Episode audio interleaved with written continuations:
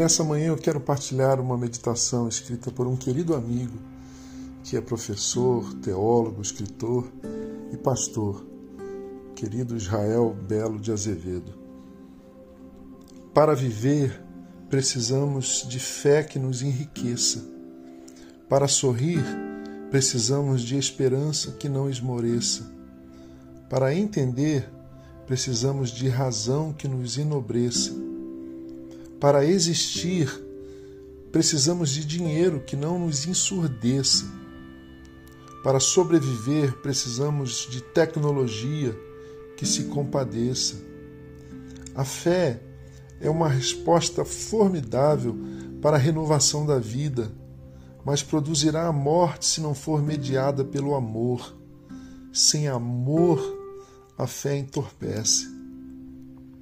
A esperança é uma atitude indispensável para a orientação da vida, mas produzirá a morte se não for nutrida pelo amor. Sem amor, a esperança desvanece.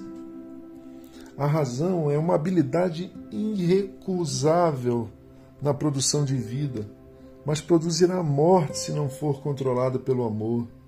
Sem amor, a razão enlouquece. Dinheiro é um recurso inevitável para a manutenção da vida, mas produzirá a morte se não for usado pelo amor. Sem amor, o dinheiro envelhece. A tecnologia é um recurso inestimável para a recriação da vida, mas produzirá a morte se não for embalada pelo amor. Sem amor, a tecnologia estarrece. Precisamos de amor para dar e para receber.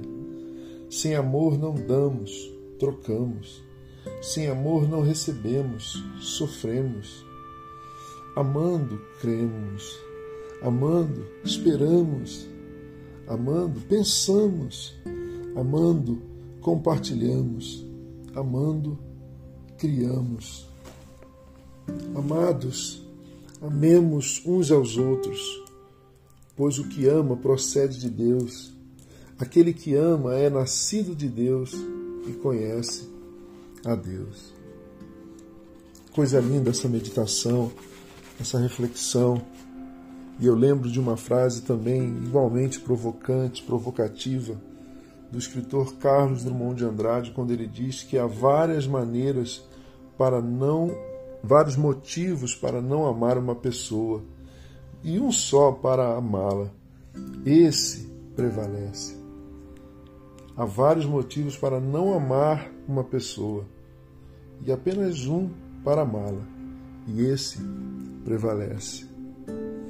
Querido Deus, obrigado pela revelação do teu amor por nós. Obrigado pela compreensão de que sem amor nada faz sentido, nada prevalece, nada subsiste.